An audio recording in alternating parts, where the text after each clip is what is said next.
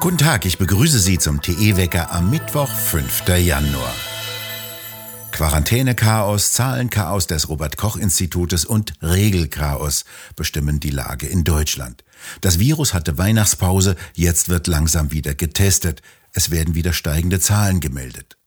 In Hamburg beschloss der Senat als erste Großstadt eine sogenannte 2G-Plus-Regel. Obwohl 77 Prozent der Hamburger den sogenannten vollen Impfschutz haben sollen. Überforderte und untaugliche Verwaltungen führen Regeln ein, deren Grundlage offen ist. Kaum jemand glaubt dem Robert Koch Institut und seinem Zahlenwerk mehr, wie Umfragen ergeben haben. Es meldete steigende Zahlen, fügte hinzu, dass aufgrund der Feiertage ein unvollständiges Zahlenbild vorliege. Selten hat ein Institut so schnell seinen Ruf verspielt. Das soll die Grundlage für neue Quarantänevorschriften liefern, die in dieser Woche vom Bundesgesundheitsministerium erwartet werden. Am Freitag soll der Bund-Länder-Gipfel wieder zusammenkommen. Immer dramatischer wirken sich die steigenden Energiepreise und die Knappheit an Erdgas für viele Unternehmen aus. Die ersten Firmen haben bereits ihre Produktion abgeschaltet. So hat die Glashütte Freital eine komplette Produktionslinie auf unbestimmte Zeit abgestellt, wie der Geschäftsführer des Unternehmens gegenüber dem Handelsblatt sagte. Eine zweite Produktionslinie werde auf 25 Prozent heruntergefahren. Angesichts der hohen Erdgaspreise ergebe eine Produktion keinen Sinn mehr. Ihre Produktionsanlagen abgeschaltet haben mittlerweile auch eine Reihe von Düngemittelherstellern. Dies wirkt sich auch auf die Produktion des Dieselzusatzes AdBlue aus. Andere Unternehmen berichten, dass sie von ihren Erdgaslieferanten ab diesem Monat nicht mehr beliefert werden.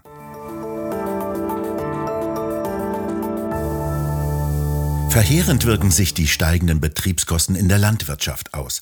Die Preise für Pflanzenschutzmittel, Diesel, Gas und Strom haben sich teilweise verdoppelt. Die Preise für Düngemittel sind auf ein Rekordniveau angestiegen, bei dem es sich für Landwirte nicht lohnt zu bestellen. Vielfach bekommen sie auch keine Düngemittel mehr, die sind häufig nicht mehr lieferbar. Grüne Stadtbewohner freuen sich vielleicht darüber, weil ihnen erzählt wurde, dass die Bauern zu viel Dünger auf die Felder kippen. Landwirte weisen sie darauf hin, dass die Düngemengen, die ausgebracht werden dürfen, seit langem begrenzt sind. Dünger ausbringen kostet zudem Geld, das auch Bauern nicht zum Fenster hinauswerfen. Landwirte weisen darauf hin, dass zu geringes Düngen Erntemengen und Qualitäten reduziere. Sie verweisen auf das dänische Beispiel. Dort durften die Bauern lange Zeit erheblich weniger düngen, als die jeweiligen Pflanzen benötigten. Die Erträge sanken erheblich, so konnten sie beispielsweise keine hochwertigen Brotweizensorten mehr ernten. Seit 2016 ist in Dänemark die Quotenregelung zur Reduktion von Stickstoff wieder aufgehoben. Allerdings dauere, so betonen Bauern, es viele Jahre, bis sich die Böden wieder erholt haben werden. Auch in Dänemark geben derzeit viele Bauern auf, weil die Vorgaben so streng sind, dass sie nicht mehr wirtschaftlich produzieren können. Keinen Strom gibt es jetzt mehr von zwei Windrädern in Gronau im Münsterland. Am vergangenen Sonntag brach an dem 240 Meter hohen Windrad ein Rotorblatt ab und stürzte hinunter. Teile wurden weit verstreut, verletzt wurde niemand. Ein benachbartes baugleiches Windrad wurde aus Sicherheitsgründen stillgelegt. Über die Ursache des Unglücks ist nichts bekannt.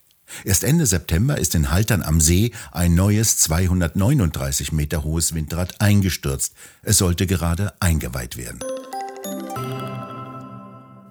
Groß ist immer noch das Entsetzen von Grünen und Linken über den sogenannten Taxonomieentwurf der EU-Kommission. Mit dem sollen unter anderem Erdgas- und Kernkraftwerke als nachhaltige Energiequellen eingestuft werden. Die österreichische Energieministerin kündigte sogar eine Klage gegen die EU-Kommission an. Die Ministerin soll dafür sorgen, dass auch Österreich das Weltklima schützt und sie meint, weder die Atomkraft noch das Verbrennen von fossilem Erdgas hätten in der Taxonomie etwas verloren. Noch nicht aufgetaucht sind in der öffentlichen Diskussion die sehr gefährlichen Folgen einer solchen Einordnung. Auf die weist Professor Fritz Fahrenhold im Gespräch mit Tichys Einblick hin. 95 Prozent der Energieversorgung der Welt stammt von Kohle, Öl, Gas, Kernenergie und großer Wasserkraft. Und nur 5 Prozent stammen aus Solar und Wind.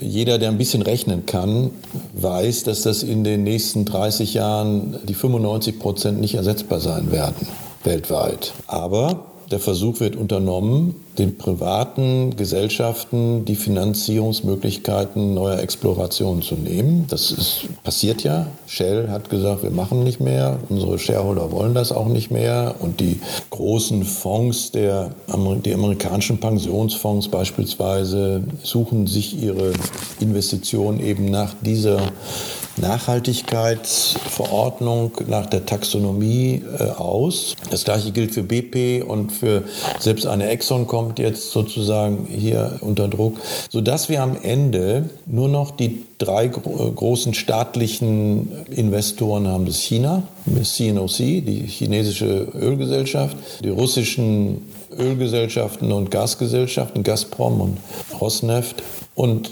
die arabischen Monarchien, die sich davon nicht beeindrucken lassen, weil sie selber Geld genug haben. Das führt aber am Ende zu Knappheiten.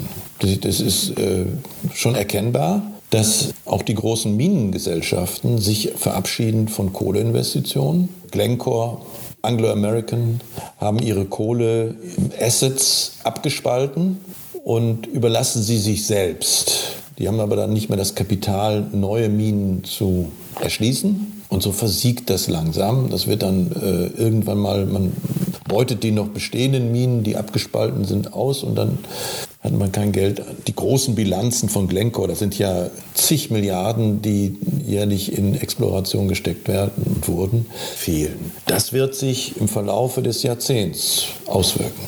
Das heißt, am Ende Energie wird teuer.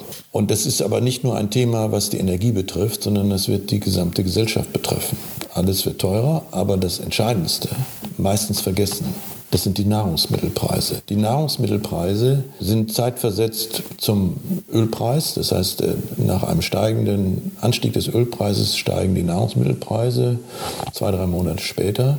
Das liegt einfach daran, dass die Düngemittel äh, werden dominiert durch den Gaspreis weil man Stickstoffdüngemittel macht man aus Erdgas. Und natürlich ist jeder Traktor, jeder, jede Aussaat, jedes Einsammeln, jeder Transport von Früchten und Nahrungsmitteln, Weizen, Öl abhängig. Und das sehen wir jetzt. Die Ölpreise sind schon ganz schön äh, oben. Die Gaspreise sind jetzt explodiert und jetzt sehen wir, dass die Weizenpreise ihm folgen.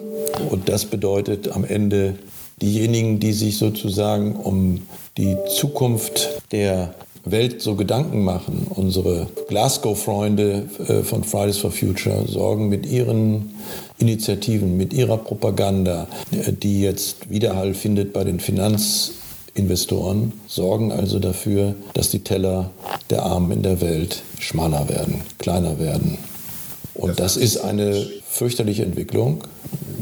Wir in den entwickelten Ländern insbesondere, auch hier wird es natürlich so sein, dass die Unterschicht und die äh, wenig, weniger Verdienenden von den Nahrungsmittelpreisen am ersten getroffen werden. Und deswegen ist das eine absolut unsoziale und am Ende unhumanitäre, unmenschliche Politik.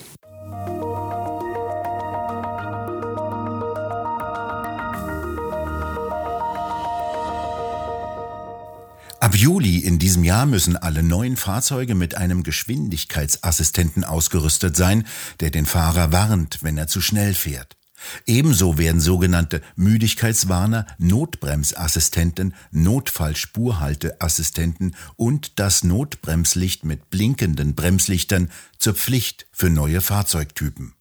Die sollen weiterhin eine Blackbox bekommen, die Daten vor und nach einem Crash speichert. Eingebaut werden soll auch eine Schnittstelle, die den Einbau einer künftigen Wegfahrsperre mit Alkoholtest ermöglicht.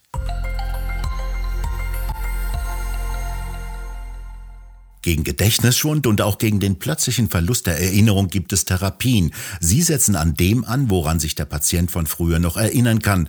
Dann fügen die Therapeuten Wissen von heute hinzu, aber nur behutsam, um den Patienten nicht zu verwirren. Das Programm des ZDF funktioniert genauso. Da schreibt Mario Turnes in seinem Bericht Schöner Altern mit dem ZDF. Wo? in der neuesten Druckausgabe von Tichys Einblick.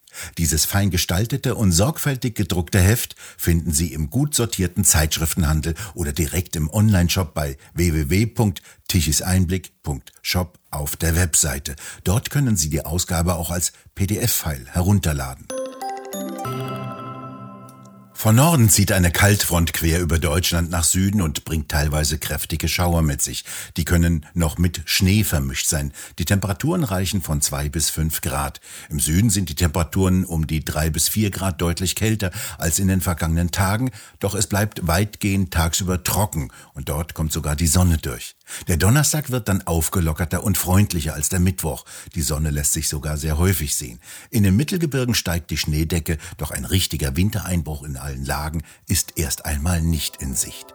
Wir bedanken uns fürs Zuhören und schön wäre es, wenn Sie uns weiterempfehlen würden. Wir hören uns morgen wieder, wenn Sie mögen.